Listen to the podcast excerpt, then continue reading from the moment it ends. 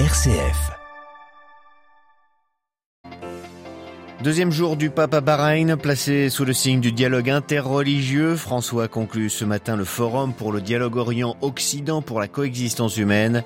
Le Saint-Père y a dénoncé l'esprit de guerre recouvrant la maison commune de cendres et de haine. On y revient juste après les titres. L'insistance du pape sur le dialogue interreligieux, plus particulièrement avec l'islam, a quelque chose de prophétique. C'est ce que nous verrons avec un dominicain islamologue au Caire, en Égypte.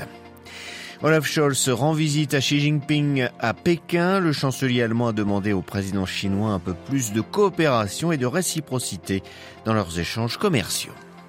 Radio Vatican, le journal Xavier Sartre. Bonjour, deuxième jour, deuxième discours du pape en terre bahreïnie. François a clôturé ce matin le fameux forum de dialogue Orient et Occident pour une coexistence humaine. Il s'est exprimé devant le palais royal Sakir d'Awali en présence du roi, du grand imam d'Al-Azhar et du patriarche écuménique de Constantinople. François a dénoncé l'esprit de guerre recouvrant la maison commune de cendres et de haine. Le compte rendu de Delphine Allaire. C'est entre deux mers de l'étymologie du mot Bahreïn et filant la métaphore maritime que le pape François appelle à faire le choix de la coexistence ou de l'indifférence. Or, dans le jardin de l'humanité, au lieu de soigner l'ensemble, on joue avec le feu, des missiles et des bombes, avec des armes qui provoquent des pleurs et des morts, dénonce le pape. Sur la mer orageuse des conflits, le successeur de Pierre invite plutôt à la rencontre féconde entre Orient et Occident, précieuse pour guérir les maladies de l'humanité. Le pape indique trois défis précis, la prière, l'éducation et l'action.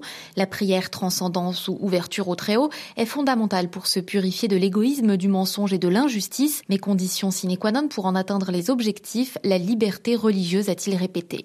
Deuxième défi, l'éducation, en particulier celle des femmes, des enfants et l'éducation à la citoyenneté basée sur l'égalité des droits et des devoirs. Le troisième défi concerne l'action. Pour François, il ne suffit pas, par exemple, de dire qu'une religion est pacifique, il faut condamner et désigner les violents qui en abusent du nom. Le souverain pontife rappelle enfin que tout homme de paix doit s'opposer à la course au réarmement, aux affaires de la guerre, au marché de la mort, ne pas soutenir des alliances contre quelqu'un, mais plutôt des voies de rencontre avec tous, sans céder au relativisme ni au syncrétisme. Delphine Allaire. Le pape cet après-midi rencontre en privé le grand imam d'Al-Azhar avant de prendre publiquement la parole devant le Conseil musulman des sages. La dimension interreligieuse de ce voyage, on le voit, est centrale. Le dialogue islamo-chrétien en particulier, une démarche loin d'être nouvelle pour le pape François et qui est au contraire une pierre angulaire de son magistère depuis 2013. Le document signé sur la fraternité humaine, conclu en février 2019 à Abu Dhabi, non loin de là, de l'autre côté du golfe Persique, en représente l'acmé. Un moment délicat, complexe et à certains égards tragique de l'histoire.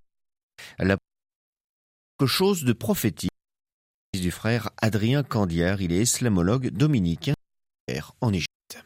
Le pape, il me semble, a d'abord choisi une vie aussi à ces rencontres interreligieuses. C'est important parce que cela permet en une fois au monde entier que la rencontre est possible et qu'on n'est pas condamné au conflit semble trop souvent nous le démontrer. Eh bien non, on n'est pas condamné au conflit et une embrassade avec euh, Tayeb suffit à rendre les choses compréhensibles au monde entier. C'est pas un geste, c'est pas c'est pas un dialogue extrêmement élaboré du point de vue intellectuel quand on s'embrasse, mais ça a une portée symbolique très forte. Ensuite, je crois qu'un des éléments importants dans le dialogue islamo-chrétien spécifiquement, un des chantiers du pape a été notamment à Abu Dhabi, je cherche à le poursuivre autour de la, la fraternité humaine et Bahreïn s'inscrit dans ce cadre-là, de partager cette euh, théologie du dialogue interreligieuse née à Vatican II, à Nostra Aetate, le décret de, Vatican II sur le dialogue interreligieux, de le faire réellement partagé. Un document comme euh, le document sur la fraternité humaine, pour moi, sur le fond, apporte peu de choses à la doctrine catholique, mais qu'il soit signé à quatre mains par le pape et un des grands leaders du monde musulman montre que cette théologie n'est pas seulement l'affaire des catholiques, mais bien une théologie partagée, ce qui est un enjeu absolument essentiel. Le frère Adrien Candier, islamologue dominicain au Caire. Autre rendez-vous ce soir du pape à Bahreïn, la rencontre écuménique et la prière pour la paix dans la cathédrale Notre-Dame d'Arabie. Une rencontre à suivre en direct, commentée en français, tout comme celle avec le Conseil musulman des anciens sur notre site internet ou sur notre page Facebook. Ce sera à partir de 14h30 environ, heure de Rome. Sur www.vaticannews.va, vous pouvez aussi évidemment retrouver toutes nos informations concernant ce voyage du pape à Bahreïn. Ce matin, le pape a renouvelé son appel à la paix en Ukraine et à ce que des négociations sérieuses commencent. De ce point de vue-là, la Chine pourrait jouer de son influence. C'est ce que souhaite en tout cas le chancelier allemand en visite actuellement à Pékin. Olaf Scholz a appelé dans le même temps le président russe à prolonger l'accord sur les exportations de céréales ukrainiennes qui arrive à échéance le 19 novembre. Le chef du gouvernement allemand et le président chinois ont aussi rejeté tout emploi d'une arme nucléaire. Olaf Scholz qui effectue donc aujourd'hui la première visite en Chine d'un dirigeant européen depuis trois ans. une visite à forte connotation économique, le chancelier étant accompagné d'une importante délégation de chefs d'entreprise. L'Allemagne est très son premier partenaire commercial. Olaf Scholz a ainsi souhaité davantage de coopération avec la Chine. À Pékin, Stéphane Pambrin. Dans ses bagages, Olaf Scholz a emmené une soixantaine de dirigeants dont les patrons d'Adidas, Siemens, BioNTech et Volkswagen. Tous sont dans la délégation du chancelier allemand qui est aujourd'hui à Pékin pour une visite de quelques heures. Il est le premier représentant d'un pays du G7 à venir en Chine depuis le début de la pandémie il y a trois ans. C'est dire le symbole. Une visite cependant très controversée. L'Union européenne estime que l'Allemagne fait cavalier seul alors que la Chine est considérée par Bruxelles comme un rival stratégique. Mais Olaf Scholz, qui a rencontré tout à l'heure Xi Jinping, appelle à plus de coopération malgré les différences de point de vue. Pour la Chine aussi, l'enjeu est important. En pleine guerre commerciale avec les États-Unis, elle souhaite des relations apaisées avec les pays européens. Zhao Lijian est porte-parole du ministère chinois des Affaires étrangères. Le développement des relations Chine-Allemagne est non seulement bénéfique pour les deux pays, mais aussi pour les relations Chine-Europe et le monde entier. La Chine continuera à défendre la coopération pragmatique, les avantages mutuels et les résultats gagnant-gagnant, et à travailler avec l'Allemagne pour développer les relations bilatérales et contribuer davantage à la paix et à la stabilité mondiale. Berlin, en tout cas, avec cette visite qui ressemble surtout à un voyage d'affaires, soigne ses relations privilégiées avec Pékin, son principal partenaire commercial.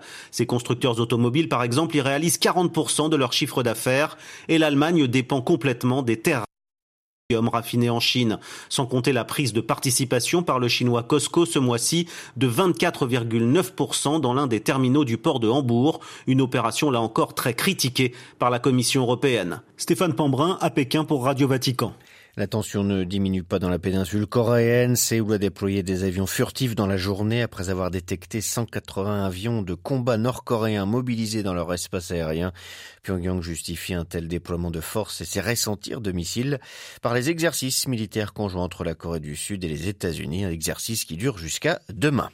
Le cessez-le-feu en Éthiopie bien fragile. Les rebelles tigréens ont déjà dénoncé une frappe de drone sur des civils de la part de l'armée éthiopienne. Des tirs d'artillerie auraient aussi eu lieu.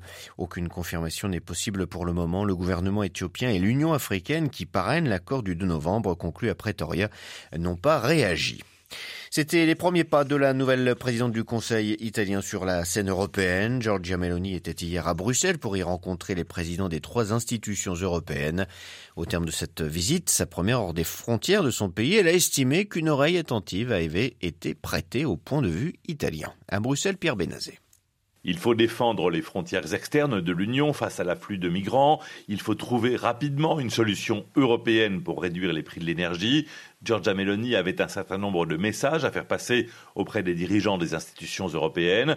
C'était à la fois une façon de baliser ses priorités politiques au sein de l'UE, mais aussi de s'afficher comme une présidente du Conseil normal, en quelque sorte. Politiquement, les dirigeants européens avaient prêté une oreille attentive quand Giorgia Meloni avait déclaré que l'Italie faisait pleinement partie de l'Europe et du monde occidental, ce en quoi elle avait à l'avance donné des gages à ses partenaires de l'UE. Pour le moment, ils craignent avant tout une brèche dans l'unité des 27 face au Kremlin. Giorgia Meloni a posé les premiers jalons de ses demandes économiques, mais ce n'est que lorsqu'elle présentera son projet de budget à l'approbation de la Commission européenne que les véritables blocages risquent de se produire. Pierre Benazet, Bruxelles, RFI pour Radio Vatican. Finalement, les Nord-Irlandais ne voteront pas en décembre. Le gouvernement britannique a renoncé à cette option pour mettre un terme à la paralysie des institutions de la province depuis les dernières élections régionales.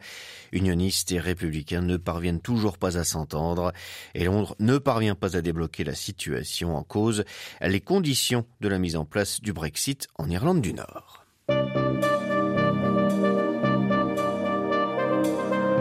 Voilà, c'est la fin de cette édition. Prochain retour de l'actualité en langue française, ce sera 18h, heure de Rome. D'ici là, à toutes et à tous, une excellente journée.